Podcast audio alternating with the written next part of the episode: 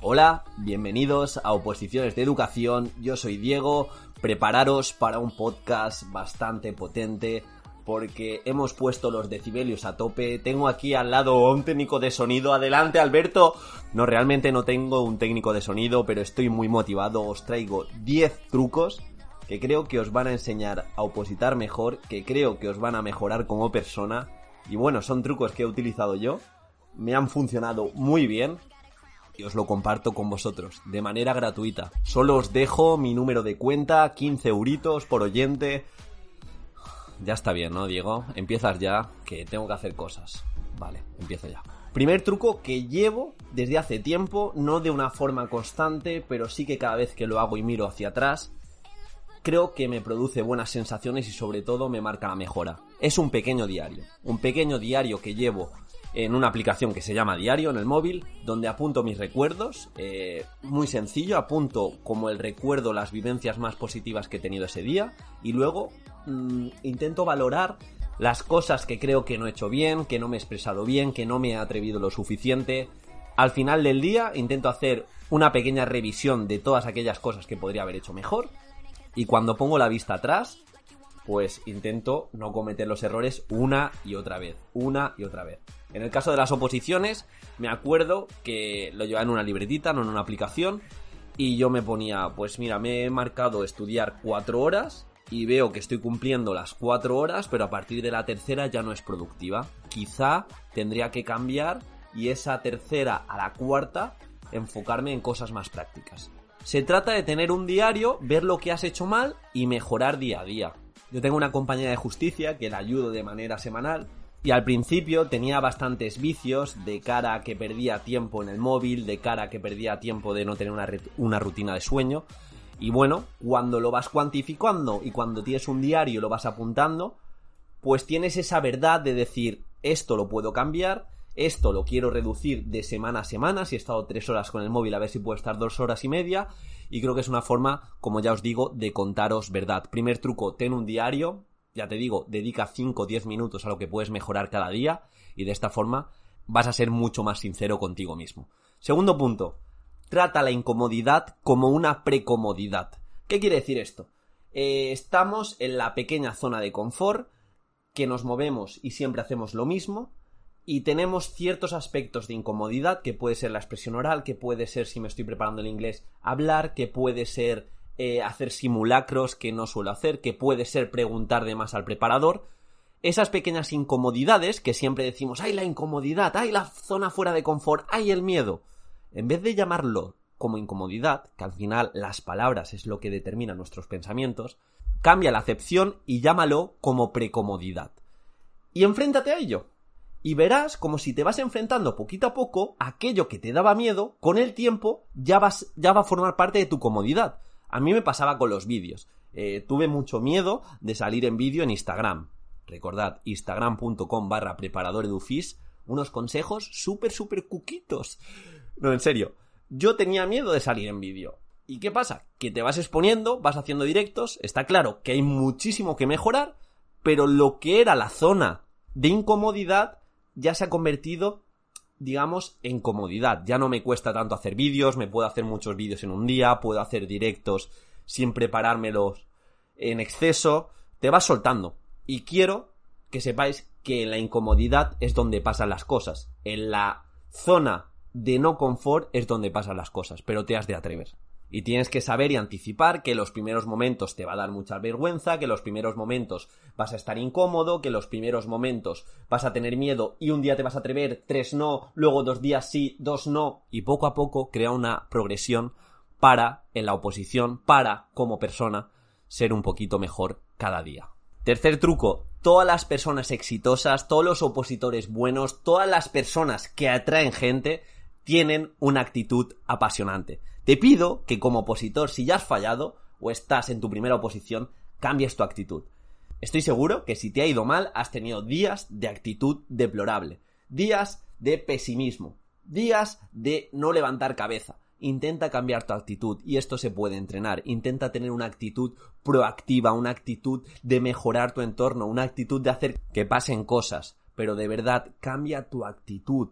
Deja de fustigarte. Ay, es que no puedo, es que tengo tantos años, es que no veo mejora, es que no veo progresión.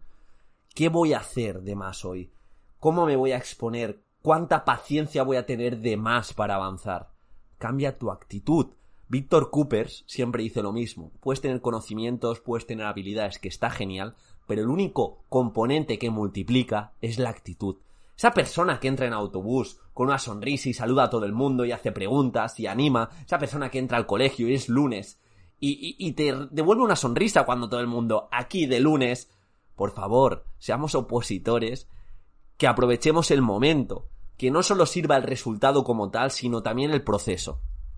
Y esto lo hilo con el punto 4, el truco por excelencia. Ten una filosofía de opositor, ten unos mantras que te sustenten. Ya tienes un diálogo interior negativo, tus frases que te dices siempre, no voy a poder, es que soy muy mayor, es que todo mi contexto avanza, es que tienes un montón. Vale, ahora vamos a construir unos mantras y unas frases que nos den esa base y esa propulsión. La felicidad no está en conseguir algo, está en luchar por ello.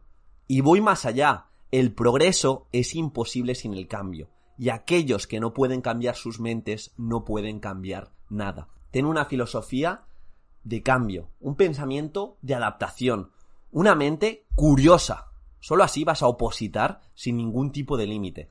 Y ten presente que la gente no decide su futuro, deciden sus hábitos, y sus hábitos deciden su futuro.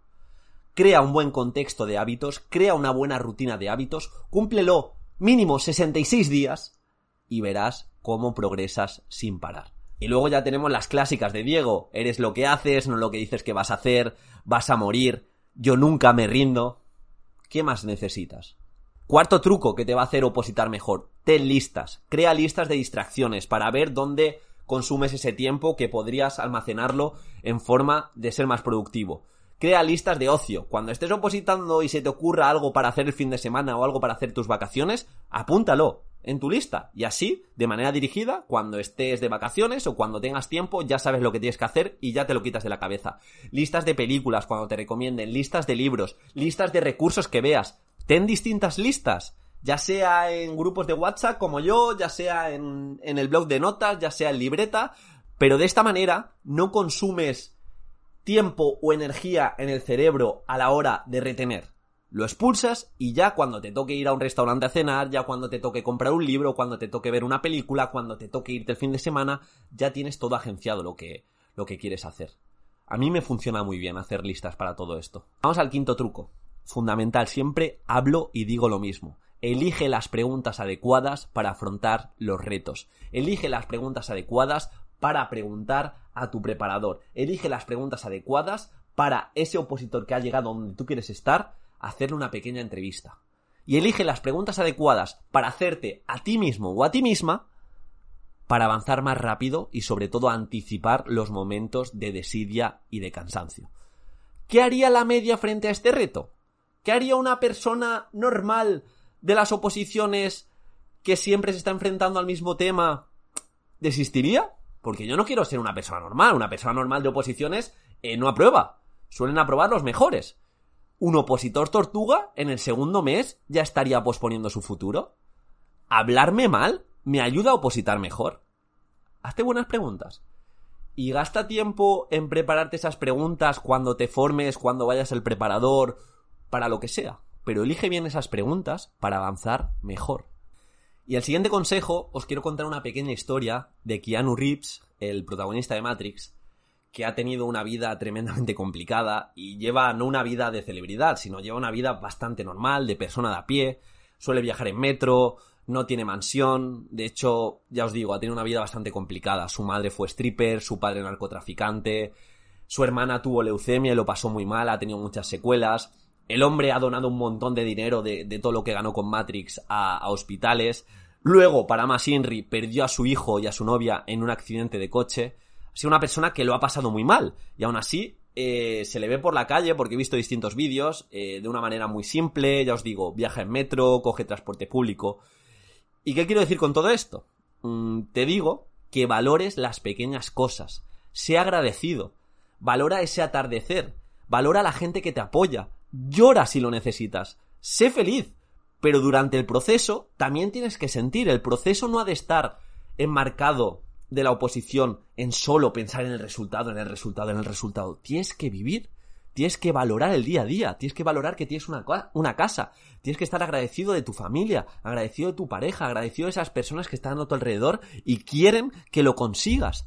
Dale tu mejor versión fuera del estudio pero que no se acabe la oposición, por favor. Que la oposición no es solo foco, estudio, me obsesiono, ya vivo con mi gente de mi alrededor y solo pienso en la oposición y no doy ni mi mejor versión en el estudio ni mi mejor versión con la gente. Sé agradecido, valora lo que tienes, dite quieros, da abrazos. Ahora es más complicado, ya lo sé. Pero bueno, eh, hazle sentir a la gente de tu alrededor bien, porque se lo merece. Y te vas a sentir mejor y, ábrete y, expresa de vez en cuando lo importante que es para ti la oposición y lo importante que es para ti esa persona, ese grupo de personas que te apoya, esa familia que te da una casa, eh, no sé, sé agradecido. Y es que te vas a sentir bien, no lo hagas por el resto de las personas, si es que es una forma de ser egoísta en el mundo, porque tú te sientes mejor. Y ya paro, ya paro de ser espiritual. Eh, me medio emocionado, pero ya está aquí el fosquito terremoto. Muévete mínimo 7000 pasos y haz ejercicio. Siempre lo dice, siempre lo dice Diego. Pon la ciencia a tu favor. No me canso de decirlo, pero dejemos de infravalorar el ejercicio físico. Si quieres vivir más y mejor, no hay otra opción como esta. Haz ejercicio. Media, alta intensidad. Luego ya entran los otros factores de comer bien, descansar, es todo muy importante pero el fundamental, y si os tendría que decir algo, la base es hacer ejercicio, es hacerte fuerte, es moverte. De esta manera, la ciencia a tu favor. BDNF, neuroplasticidad, mayores neuronas, mayor creatividad, eh, mayor predisposición a poder con los retos. No es opinión, es ciencia. Truco, hackeate. Y bueno, 12 minutos. 12 minutos, las 12 campanadas. Acordaros de mí, por favor. Acordaros de mí en las 12 campanadas. Truco número 9. Evita gastar energía de manera gratuita. Cuidado con las personas agujeros negro de la oposición de vuestro alrededor que solo se lucran hablando de otras personas, criticando y chupándote la energía, haciéndote sentir mal. Cuidado con esas personas. No hay muchas, pero bueno, existen y es posible que tengas una o dos en tu vida. Cuidado. Evítalas. Y cuidado con esos familiares que no te aportan, que no te apoyan. A veces, aunque sean de tu misma sangre, es duro decirlo, pero no te aportan y no te apoyan. Por lo tanto, si te puedes ir a un lado o puedes contarle bien las cosas para que te apoyen, adelante. Y cuidado hablar más de personas que de ideas. Cuando estés con tu gente, está bien hablar de amigos, está bien hablar de compañeros, pero que el 90% de tu interacción sea hablar mal de las personas y no proponer esas ideas o esos retos de futuro que tienes o esos objetivos, creo que a largo plazo no te aporta nada y estás siendo un infeliz, así te lo digo. Cuidado con el pesimismo crónico. En la vida pasan cosas malas, en la vida obviamente no es todo de color de rosa, pero tú eliges si te quedas viviendo en lo negativo o lo afrontas desde un punto de vista optimista y desde un punto de vista de, oye, yo puedo hacer cosas por cambiar y dentro de las oposiciones puedo hacerlo mejor. Y esos retos puedo afrontarlos. Porque tenemos internet, tenemos profesionales que nos pueden ayudar y hemos de aprovecharlos. Basta ya de victimismos, basta ya de rodearme con gente que no me aporta y vamos hacia adelante. Y el décimo truco es algo que nos cuesta a todos muchísimo. Eh, toda la ingeniería y todos los ingenieros del mundo están en contra nuestra, gente que ha estudiado muchísimo más que nosotros eh, los mayores expertos del mundo nos quieren en el móvil, nos quieren en el ordenador, nos quieren en las redes sociales y en las nuevas tecnologías. Por tanto, te pido que entrenes y te hagas fuerte en ello. Va a ser muy complicado, pero va a marcar la diferencia porque solo hay que ir por la calle, por la biblioteca, por los colegios, por todos los sitios. La gente está enganchada al móvil. Yo el primero. Escoge bloques de tiempo de cero móvil, cero tecnología, cero redes sociales y verás cómo avanzas el doble. Me acuerdo yo, os cuento una cosita. Quizá la oposición no tanto, también tenía días de cero móvil, que, ojo, parece sencillo, pero en la era en la que vivimos es complicado. Pero cuando estudié ciencias del deporte y me enfrentaba como a las asignaturas más complicadas, los días previos, al menos uno, siempre el día previo al examen, me iba a la biblioteca desde que abría hasta que cerraba, Eh, no era lo más productivo, pero bueno, yo lo hacía. Eh, era joven, era un chico loco a esa edad. Y me dejaba el móvil en casa. Y me dejaba el móvil en casa. No había distracciones. Y muchas veces me iba yo solo, pudiendo ir con gente. Pero me iba solo. Imaginaros si me cundía el día. Pero solo tenía el papel o solo tenía eh, las distracciones del siglo XX, siglo XIX, siglo XVIII, hacer un pozo. No, pero solo tenía estar frente al papel. Y claro, y luego yo veía a mi alrededor y de las 4, 5, 6 horas que habíamos estado más o menos estudiando por la mañana, mucho tiempo estaban con el móvil, mucho tiempo estaban hablando, mucho tiempo se estaban levantando, comiendo una y otra vez, almorzando 3, 4, 5 veces. Y yo esos días era como darle un impulso espectacular. Ah, y en las oposiciones, que no me acordaba, eso sí que lo hacía, y de hecho lo he contado en estos podcasts. Igual por la mañana iba a una biblioteca y por la tarde iba a la biblioteca de mi barrio, que, que solo abría de cuatro y media a ocho menos cuarto, una cosa así, y era móvil en el cajón de mi casa, me iban dando que eran cinco minutos, yo solo, con mis apuntes, mis dos o tres temas, mi supuesto que tenía que hacer, y esa tarde no había ningún tipo de distracción, ninguno. Me iba merendado, me iba comido, y mis necesidades fisiológicas, y me enfrentaba a ello. Y esas horas, por dos, por tres, por cuatro, y sabemos que lo tenemos que hacer, pero es muy complicado. Os animo a que de forma progresiva os cojáis esas horas, no tiene por qué ser una tarde entera, una mañana entera, un día entero, como hacía yo, pero bueno, eh, dos horas, tres horas, cuatro horas, y veréis cómo os cunde muchísimo más. Espero que este podcast, que se ha ido a más minutos de lo normal, te haya aportado. Son 10 trucos que algunos sabrás, pero que estoy seguro que muchos no lo aplicas. Y olvidamos, entramos en este piloto automático de vida, de hacer siempre lo mismo, y no hacernos las preguntas correspondientes, las reflexiones adecuadas. Y para eso está tu guía de confianza. Espero que te haya aportado. Un abrazo y nos vemos en el siguiente podcast. Vale, ahora que ya se ha ido todo el mundo, os cuento un truco que hice, que esto no os va a servir para nada, pero fue un truco que hice. Me bajé la aplicación de YouTube en segundo plano y yo me ponía en el móvil YouTube, pero la pantalla estaba en negro. Entonces la gente de mi alrededor con la que estudiaba las oposiciones se pensaba que estaba estudiando con un foco espectacular, el foco asesino que hablamos, con mis auriculares para aislarme. Pero no, realmente yo estaba viciado a ver vídeos de Pokémon, en esa época, ahora ya no veo, os lo aseguro, y simplemente me bajé la aplicación para eh, decir que estoy estudiando en diciembre, cuando quedaban seis meses, pero realmente estaba escuchando vídeos de Pokémon es un truco que os va a restar. Si os habéis quedado hasta aquí, no lo hagáis. Pero bueno, yo os doy otro truco, YouTube en segundo plano.